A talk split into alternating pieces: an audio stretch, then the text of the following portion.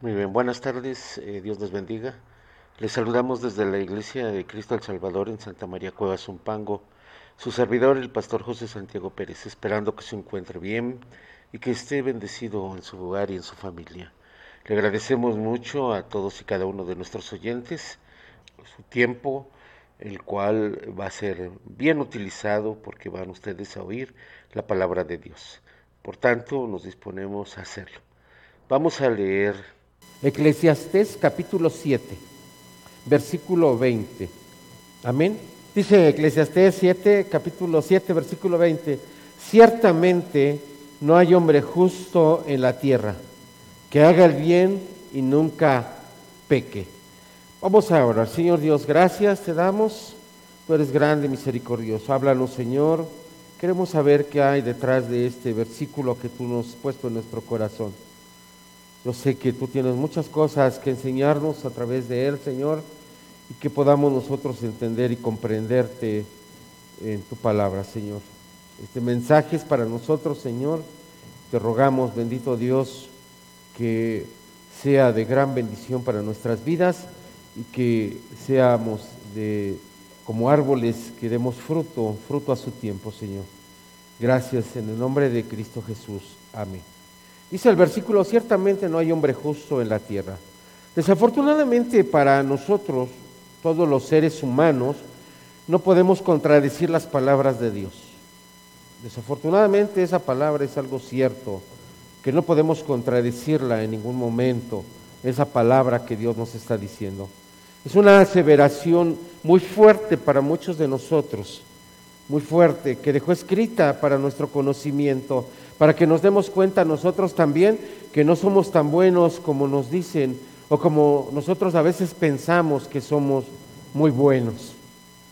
No hay hombre justo, dice en su palabra, ciertamente no hay hombre justo. La injusticia, la injusticia, hermanos, es algo característico del ser humano. Somos injustos por naturaleza. Aún de muchos de nosotros como cristianos nos dejamos guiar a veces por la injusticia en nuestra vida. Somos injustos. ¿Por qué somos injustos? Porque criticamos a nuestros hijos, criticamos a nuestros padres, criticamos a nuestros esposos, nuestras esposas, juzgamos a nuestro vecino, criticamos una infinidad de cosas. Hasta los alimentos a veces los criticamos. Es que ahora no le quedó sabrosa la comida. Cuando debemos de darles gracias a Dios porque Él nos está proveyendo de eso ese alimento en nuestra mesa. Entonces la injusticia es algo que nos caracteriza también a nosotros, aún de muchos de nosotros como cristianos, somos injustos. Somos injustos también muchas veces con los de allá afuera. Casi siempre los justificamos y decimos, es que ellos no conocen a Dios o no son cristianos, pero tú y yo sí. Esa manera de cómo nosotros eh, somos injustos aún con los de allá afuera, porque justificamos su manera de ser.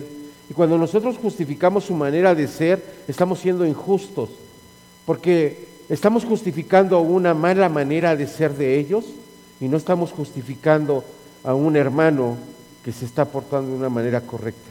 A veces nos contradicimos en nuestra vida cristiana, en nuestra vida cotidiana, porque juzgamos al hermano cristiano, tú sí conoces a Cristo, él no. Él puede hacer lo que quiera, Él está justificado porque lo digo yo, pero tú no, porque tú conoces a Cristo, entonces tú estás condenado, tú te estás pecando, tú estás apartando de Dios, tú estás, estamos siendo injustos, tanto con el de allá afuera como con el de adentro, aunque pensamos que estamos justificando al de allá afuera. Por eso tristemente es visto esto dentro de, aún en la iglesia de Jesucristo. Por eso Dios nos dice esto a nosotros, nos dice esto a los hijos de Dios, a los cristianos, a los que hemos creído en el Hijo de la promesa, el Salvador. Dice, no hay hombre justo en la tierra que haga el bien y nunca peque. No hay quien haga el bien. Y eso, vuelvo a repetirle, Dios nos dice esto a nosotros, a los hijos de Dios, a los cristianos. O sea, Dios nos dice y nos vuelve a nuestro, nuestros pies en la tierra y nos dice, tú eres un pecador, eres un injusto. Necesitas ser más justo, vivir en una justicia, en una equidad. Porque nos dice a nosotros que somos los hijos de la promesa. los que hemos creído en el Salvador. Pero nos dice, no hay justos en toda la tierra. Y esto abarca todo. Ahí no hay límites en la palabra de Dios. No hay límites en esa injusticia. Es en totalidad. Pensando en todo esto que Dios nos dice, nadie desea hacer el bien a los demás. Nadie desea hacer el bien a los demás. Primero, mi familia. Primero yo hago el bien a mi familia, si es que decimos, se lo merece. Y después, si puedo o me alcanza, pues entonces hago el bien a los de allá afuera. Y eso es bueno, que primero pensemos en lo de casa, pero también debemos de ver por los de fuera de casa. Dice ahí en su palabra que no hay quien haga el bien. Hacer el bien es general. No define un círculo social o cultural o eclesial para definir este bien que debemos de hacer. Dice que debemos de hacer el bien. Y hacer el bien a veces lo confundimos con que nosotros tenemos que compartir nuestra riqueza con aquel que no tiene. Y ciertamente tenemos que compartirla. Porque si nosotros tenemos alimento en nuestro hogar, en nuestra mesa, porque Dios nos ha bendecido, tenemos que compartirla con aquel que no la tiene. Llevándole qué? Por lo menos alimento, una despensa, algo que pueda aliviar su pena, porque dice la palabra de Dios de qué vale, de qué tiene, de qué nos gozamos nosotros si le decimos, "Ándale, ve, que te vaya bien, ve a tu casa y come y duerme y abrígate, que no tengas si no le damos nada, ni con qué coma, ni con qué se abrigue." ¿De qué nos sirve? Entonces, el hacer el bien para nosotros es necesario hacer el bien a todo aquel que vemos en necesidad. Eso nos lleva a, que dice la palabra de Dios, no hay hombre justo en la tierra que haga el bien. Aún a pesar de que nosotros hagamos el bien, no somos justos. No crea que por eso nos estamos justificando delante de Dios, porque no es por obras para que nadie se gloríe. Es por la obra de Dios, por la justicia de Dios. Dios puso en tu corazón que tú le llevaras eso a esta persona. No fuiste tú el que se lo llevaste porque de ti no sale eso, de ti no nace eso. Entonces, hacer el bien entonces es algo que tenemos que tener nosotros como hijos de Dios por convicción. ¿Qué es eso? Que tenemos que tenerlo convencido de que debemos de hacer el bien a quien sea, a quien tenga la necesidad. Si vemos a un anciano en la, en la, calle y vemos que va a cruzar una avenida y que, y que no lo dejan pasar porque no puede caminar rápido, lo que tenemos que hacer es casi casi tirarnos en el pavimento para que pueda pasar la persona y los carros se detengan válganos la vida aún. O sea, es un ejemplo que podemos hacer en cuanto a que hacer hasta lo imposible para poderle servir a aquel que necesita ayuda de nosotros. Sea de nuestra familia, sea dentro del seno familiar o sea fuera del seno familiar. ¿Y por qué, por qué viene eso? Y eso viene a mi mente en muchos aspectos, hermano. Porque a veces en la misma familia, en el hogar familiar, hermano, parecen enemigos. No parecen hermanos de sangre, parecen enemigos se ofenden, se golpean, se dicen grosería. Bueno, se llegan hasta recordar el 10 de mayo entre ellos mismos. Y son de la misma, del mismo vientre. Y ellos se ofenden de esa manera. O lo ven, lo ven, ven a su hermano de sangre que está en desgracia, que tiene, y, en lugar de que lo ayuden, creo que hasta mejor le dan más para que se hunda más. Y, no, eso no debe de ser. Y eso es una característica que nosotros debemos de erradicar en nuestra vida cristiana, hermanos. Tenemos que tener y estar convencidos de que Dios nos manda a que, a que hagamos el bien. Si nosotros vemos que, que alguien tiene necesidad, tenemos que abrir nuestra mano. Tenemos que abrir nuestras manos, hermano. Porque no es que nos sobre a nosotros, es que Dios no nos va a dejar cuando abramos nuestra mano y compartamos lo que Dios nos ha dado. Dios no nos va a dejar. Al contrario, Dios nos va a abundar más todavía.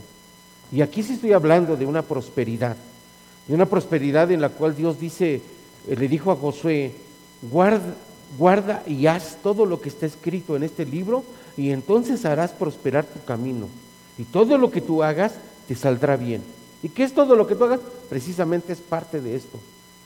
La prosperidad viene a través de la abundancia, no de la escasez, hermano. La prosperidad económica, material, física, espiritual viene a través de la abundancia, no de la escasez. Si yo soy escaso para mi vida espiritual, si yo no invierto en mi vida espiritual, ¿qué me va a bendecir el Señor? Si yo no invierto en, la vida cristiana de otro hermano predicándole el Evangelio, como decía mi hermano, aportaba que sea colaborador de Cristo, ¿cómo voy a tener abundancia en mi vida espiritual? Si yo no colaboro, si yo no ayudo, si yo no abro mi mano y mi boca a aquel que necesita de la palabra de Dios. Todo implica muchas cosas. Si yo tengo un peso de más o diez pesos de más y veo que alguien tiene necesidad, ¿por qué no abro mi mano y se los doy? Dios no me va a dejar sin comer por 10 pesos o 20 pesos.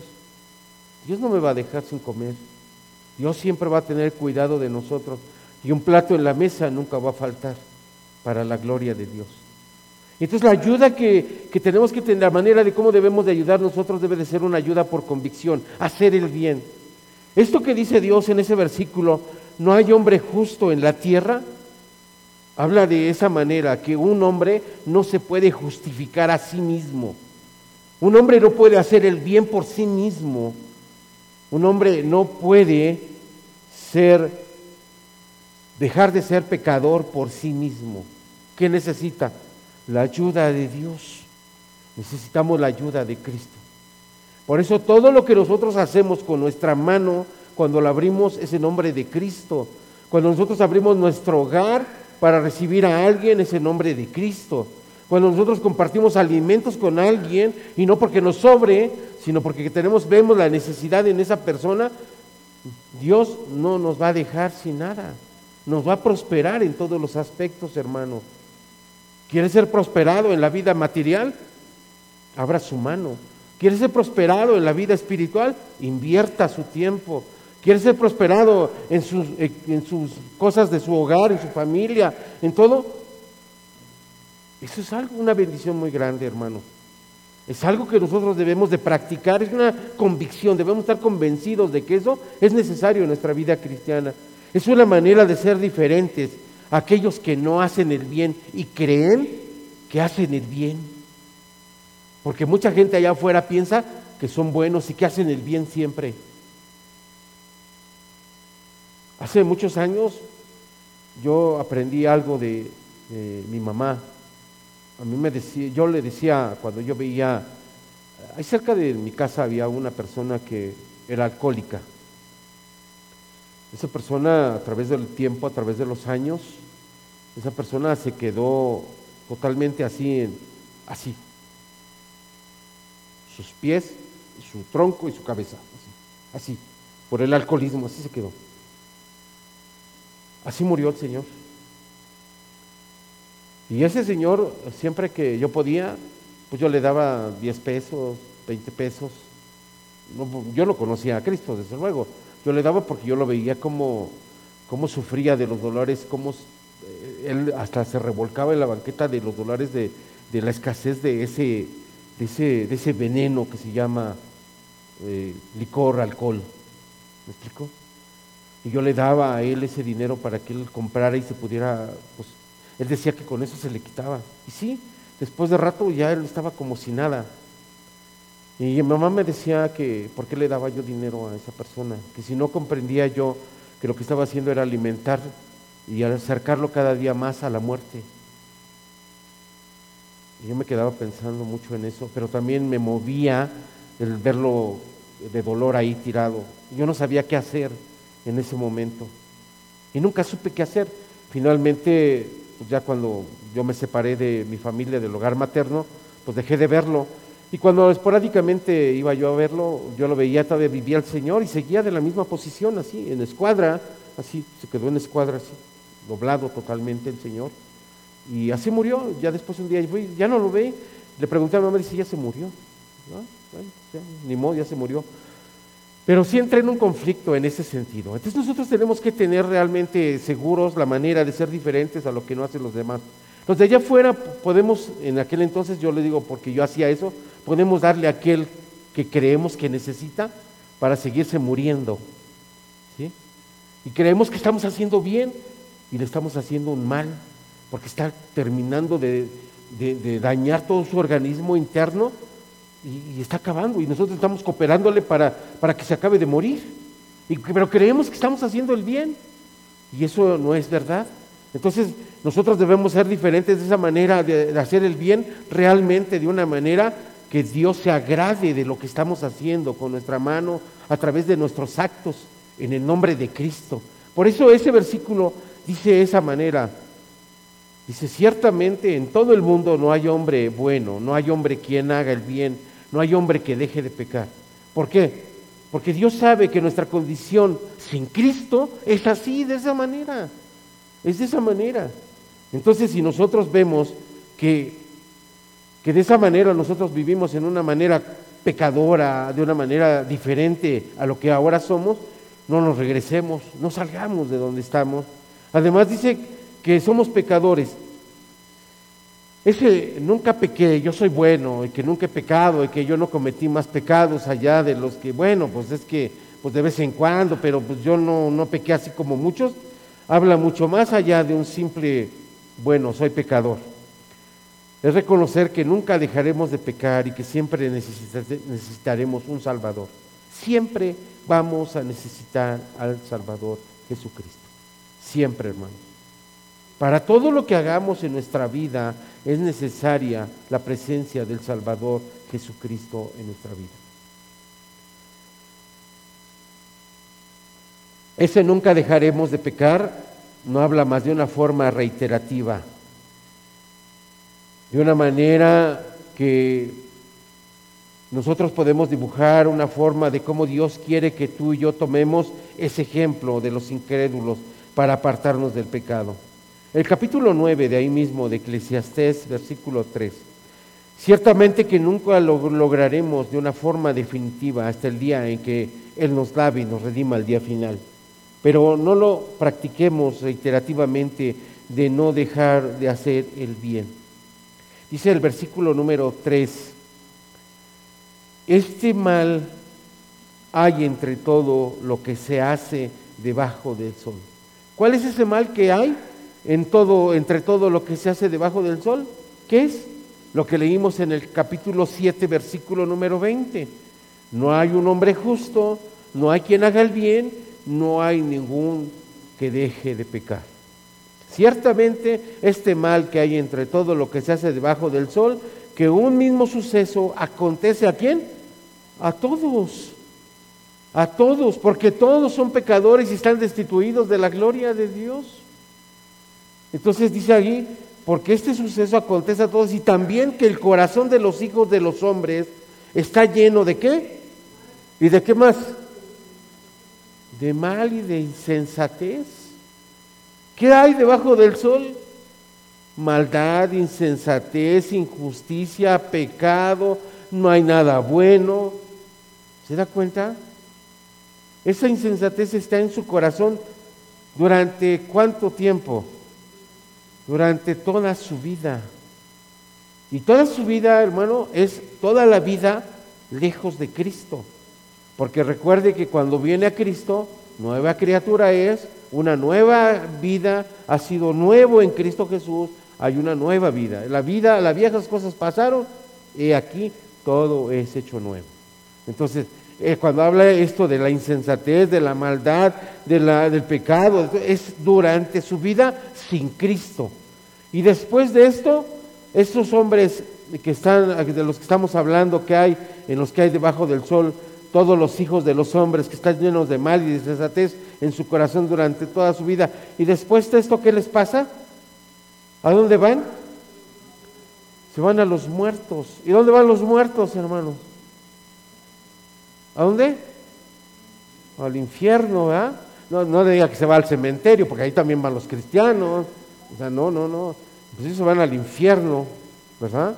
Todo aquello que, aquel que, que sigue muerto y está muerto en su vida.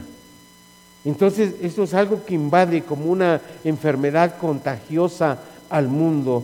Es como un cáncer, lo invade al mundo entero esto desde el más pequeño hasta el más grande. No hay distinción.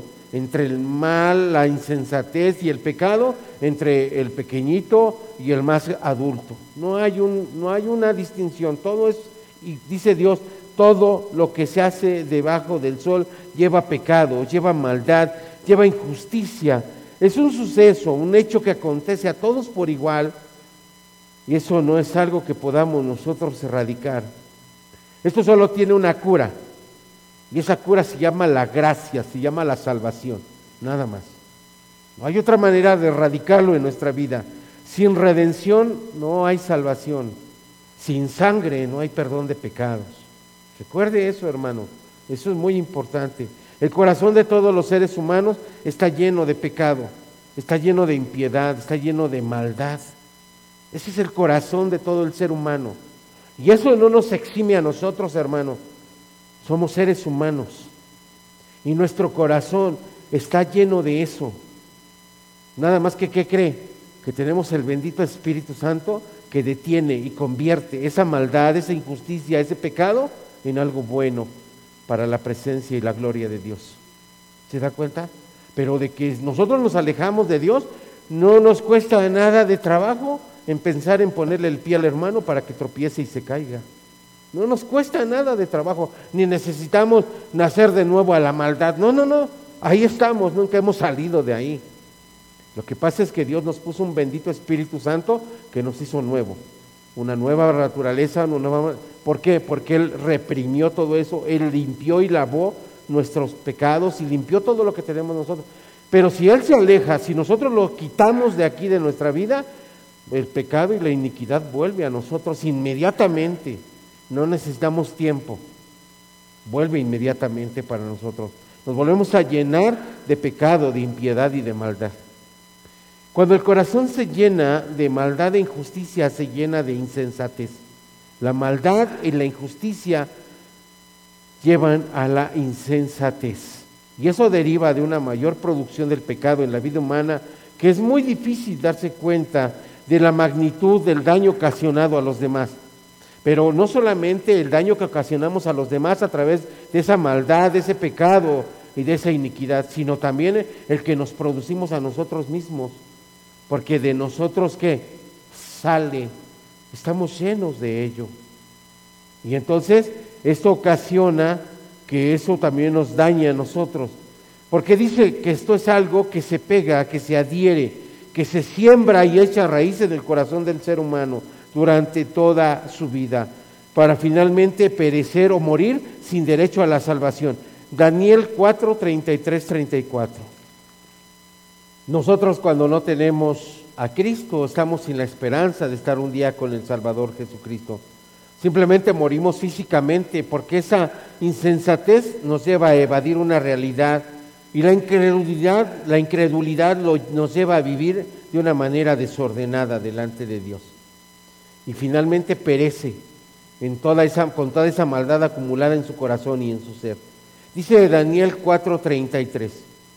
En la misma hora se cumplió la palabra sobre Nabucodonosor y fue echado de entre los hombres y comía hierba como los bueyes y su cuerpo se mojaba con el rocío del cielo hasta que su pelo creció como plumas de águila y sus uñas como las de las aves. Mas el fin del tiempo, yo, Nabucodonosor, alcé mis ojos al cielo y mi razón me fue devuelta y bendije al Altísimo y alabé y glorifiqué al que vive para siempre, cuyo dominio es sempiterno y su reino por todas las edades. En el verso 27 de ese mismo capítulo, Daniel exhorta al rey Nabucodonosor, le dice, al cual previamente Daniel había interpretado el sueño en medio de su incredulidad, él había visto las maravillas de Dios. Vamos a ver el capítulo 4, pero en el versículo 1 al 3. Allí es muy importante que veamos lo que dice eh, esos versículos para que podamos entender el contexto de todo esto.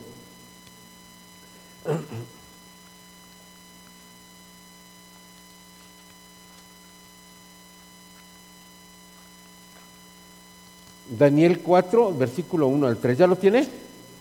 Amén. Muy bien. Vamos a leer. Dice, Nabucodonosor, rey a todos los pueblos, naciones y lenguas que moran en toda la tierra. Paso sea multiplicada. Conviene que yo declare las señales y milagros que el Dios Altísimo ha hecho conmigo. ¿Qué dijo el rey? Conviene. Fíjese bien, él estaba convencido. Él decía, es conveniente que yo declare las señales y milagros que el Dios Altísimo ha hecho conmigo. Y le dice en el versículo 3, ahí declara las señales y las maravillas que Dios hizo con él. Dice, cuán grandes son sus señales y cuán potentes sus maravillas, su reino y reino sempiterno y su señorío de generación en generación. ¿Qué declaró Nabucodonosor? Toda la magnificencia de Dios. Ahí le dio toda la honra, la gloria y todo le dio. No pierda ese versículo de su mente, no los pierda de su mente, porque vamos a, a entrar a algo muy interesante. El verso 27 de ese mismo capítulo, si usted lo lee, vamos a leerlo, dice el versículo 27. Por tanto, dice, le dijo, le dijo este Daniel, oh rey, acepta mi consejo, tus pecados, redime con justicia y tus iniquidades haciendo misericordias para con los oprimidos pues tal vez será eso una prolongación de qué? De tu tranquilidad. ¿Qué le dijo al rey? Redime tus pecados, abre tu mano, hazle bien a aquellos que necesitan, haciendo misericordia para con los oprimidos, porque tal vez eso es lo que necesitas hacer para ser de larga vida sobre la tierra. Y luego Daniel exhorta al rey Nabucodonosor, al cual previamente le había interpretado ese sueño que leímos del 4 al 1, 3, donde Nabucodonosor había declarado, confesado con su boca, que era conveniente que él declarara las señales y los milagros que el Dios Altísimo le había dado. Y dice en el versículo 2, ha hecho conmigo. O sea, Nabucodonosor había reconocido que Dios había obrado en él. Dijo, ha hecho conmigo. ¿Y cuántos de nosotros hemos reconocido lo que Dios ha hecho con nosotros? Ha hecho con nosotros. Dios ha hecho con nosotros. ¿O no? Amén. Y luego en el verso 3 le dice, estaba lleno de eso que se llama motivación. Fíjese bien lo que dice él en el versículo 13. Le da la honra y la gloria. En el versículo 3 le da la honra y la gloria. Dice, cuán grandes son sus señales y cuán, ¿qué dice? Potentes sus maravillas. Una gran motivación que él tenía. Él vio sus maravillas, él vio los milagros. Fíjese bien todo esto, hermano, es muy importante. Y dice, estaba lleno de eso que se llama motivación, solo emoción, solamente una sensualidad. Esa sensualidad de su corazón de Nabucodonosor. Porque después de la interpretación del sueño, de parte del Daniel, a partir del versículo número 4 hasta el versículo número 26, después de esa interpretación del, del sueño de parte de Daniel, vemos cómo reaccionan los que gritan, los que brincan, los que se gozan y transpiran con todo su ser humano cuando son motivados y emocionados y sensuales. dice el versículo 28, vea lo que dice el versículo 28. Dice, todo esto vino sobre el rey Nabucodonosor. Al cabo de cuánto? Doce meses. Al cabo de doce meses ¿Qué andaba, ¿Qué andaba haciendo el rey Nabucodonosor a los doce meses? Paseándose en el palacio real de Babilonia y habló el rey y ¿qué dijo? Ahora regrésese al versículo número 3. ¿Qué dijo? ¿En cuánto tiempo se le acabó la emoción al rey Nabucodonosor? Doce meses. ¿Y qué andaba haciendo a los doce meses? Seguramente esos doce meses no andaba ni siquiera en la sinagoga, ni leyendo la palabra de Dios, ni escuchando al profeta Daniel, no andaba haciendo eso seguramente. Andaba, como dice ahí, andaba paseándose en el palacio real. O sea, estaba de qué? De ocioso. ¿Se da cuenta? Y se le acabó la motivación que tenía en el versículo 3 a los doce meses. Y entonces empezó a decir, ¿no es esto lo que yo hice con mis manos? ¿No es esto lo que yo edifiqué, la casa real con la fuerza de mi poder y para la gloria de, mi majestad?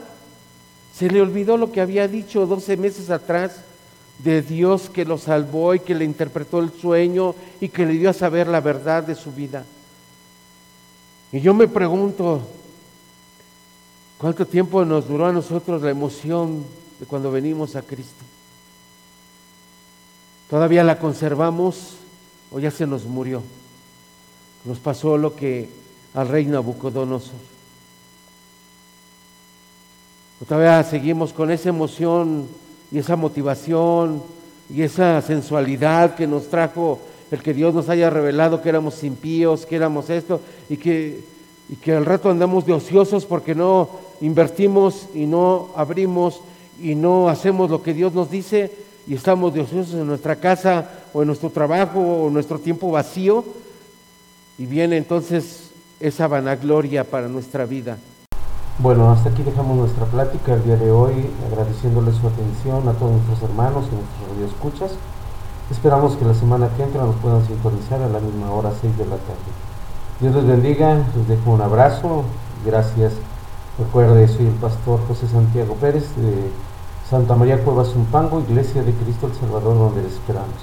Dios les bendiga. Hasta pronto.